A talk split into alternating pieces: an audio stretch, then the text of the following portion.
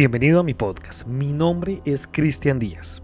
Un saludo grande desde Colombia y muchas gracias por dedicar unos minutos de su tiempo para escuchar esto.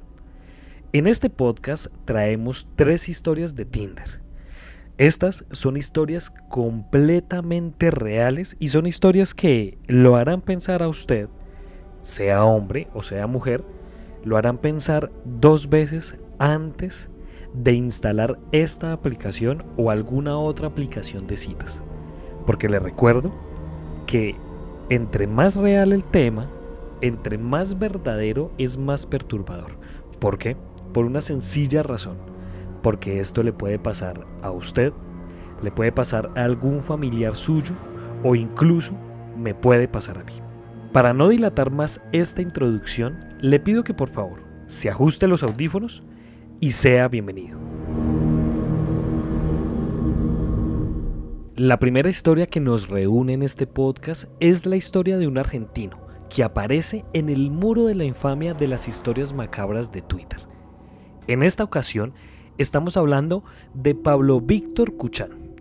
En 2004, este ser asesinó, descuartizó y quemó a su novia de ese entonces, Luciana Moretti, de tan solo 15 años.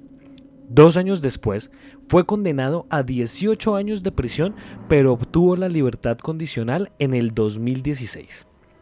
Este hombre veía a escondidas a Luciana Moretti, la pasaba a buscar en un coche por la esquina de su casa y la llevaba al colegio. Sus padres no tenían ni idea de que esta relación estaba teniendo lugar. Kuchan fue excarcelado después de que la justicia argentina dictaminara que debía ser puesto en libertad debido a su conducta carcelaria, ya que en los distintos informes la calificación fue de 10 ejemplar. El feminicida de Luciana Moretti, Pablo Víctor Cuchán, nuevamente en Twitter. Por favor, compañeras, difundan. En 2004 la descuartizó y quemó su cuerpo en una parrilla. Esta fue una de las tantas publicaciones que compartieron en Twitter varias agrupaciones feministas. Cuando salió de prisión, Kuchan se mudó a la ciudad de Bahía Blanca a Montermoso, donde vive actualmente. En Tinder busca pareja sin publicar su nombre real y lo hace bajo el nick Big29.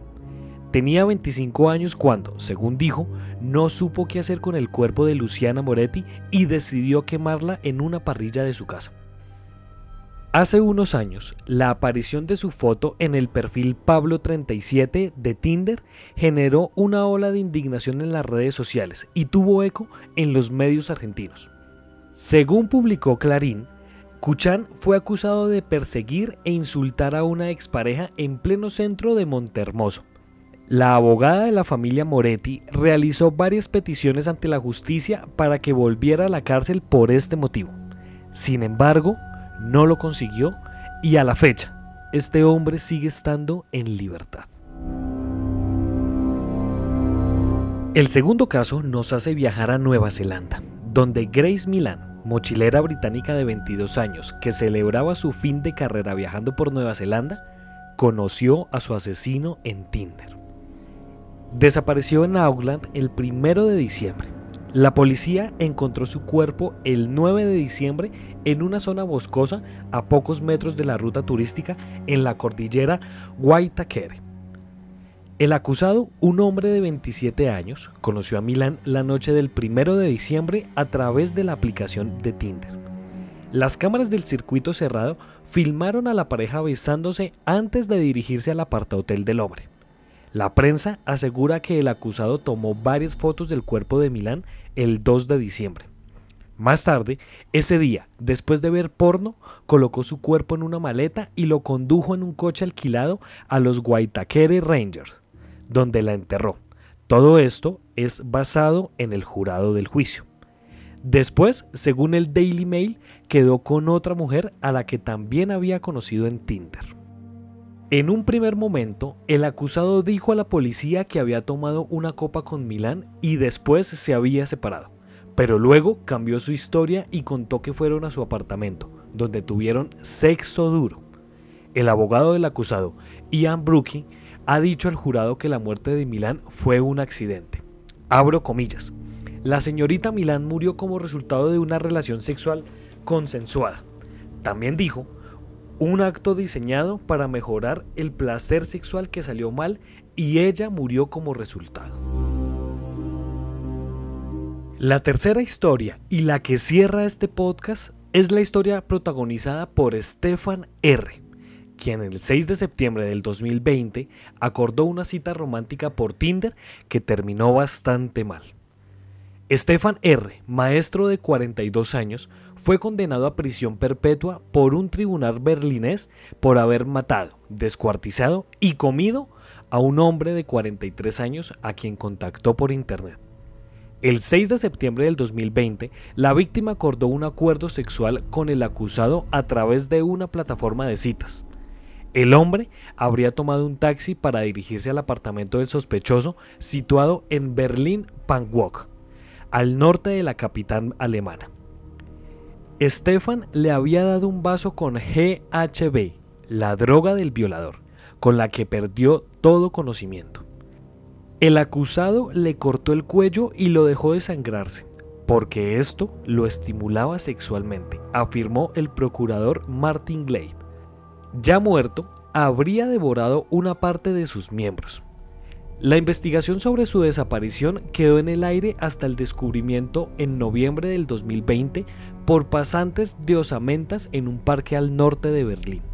La investigación comprobó que se trataba de restos del hombre desaparecido. Al analizar el teléfono de la víctima, los investigadores lograron identificar al taxista que lo llevó a la casa del acusado. La policía halló rastros de sangre, otras partes del cuerpo y varios instrumentos, entre ellos una sierra para cortar huesos. Abro comillas, había mucha sangre de la víctima, según Glade.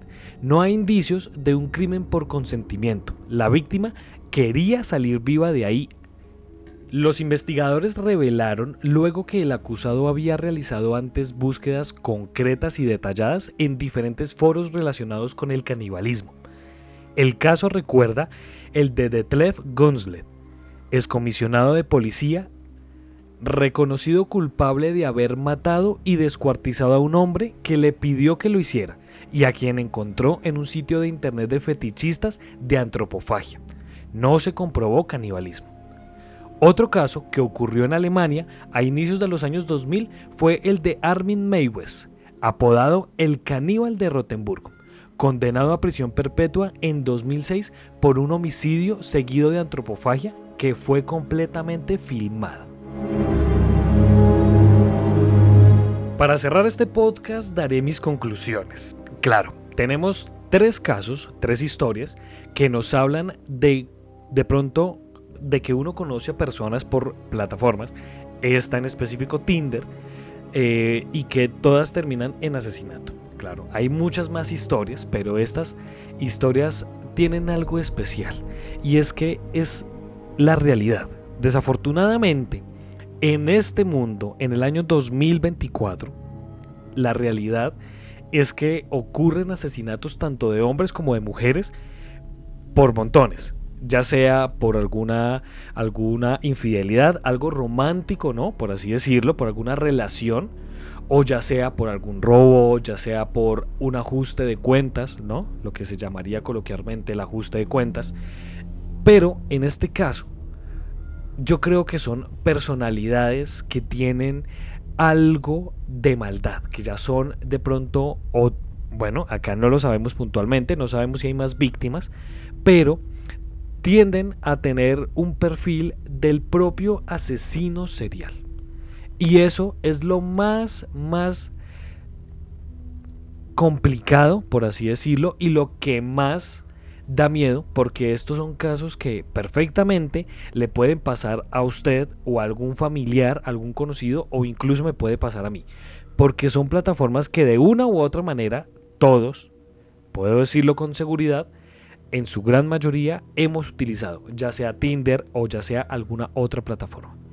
Entonces, este pequeño top queda, eh, pues, en los anaqueles de la infamia, en los anaqueles del asesinato y en los posibles perfiles de futuros asesinos seriales. Muchas gracias por escuchar este podcast. Si usted quiere ser parte de esta comunidad, síganos en Instagram como arroba Colombia Paranormal-al piso. Allí puede estar al tanto de todo nuestro contenido. Muchas gracias. Nos estaremos encontrando en otro caso misterioso de la Colombia Paranormal.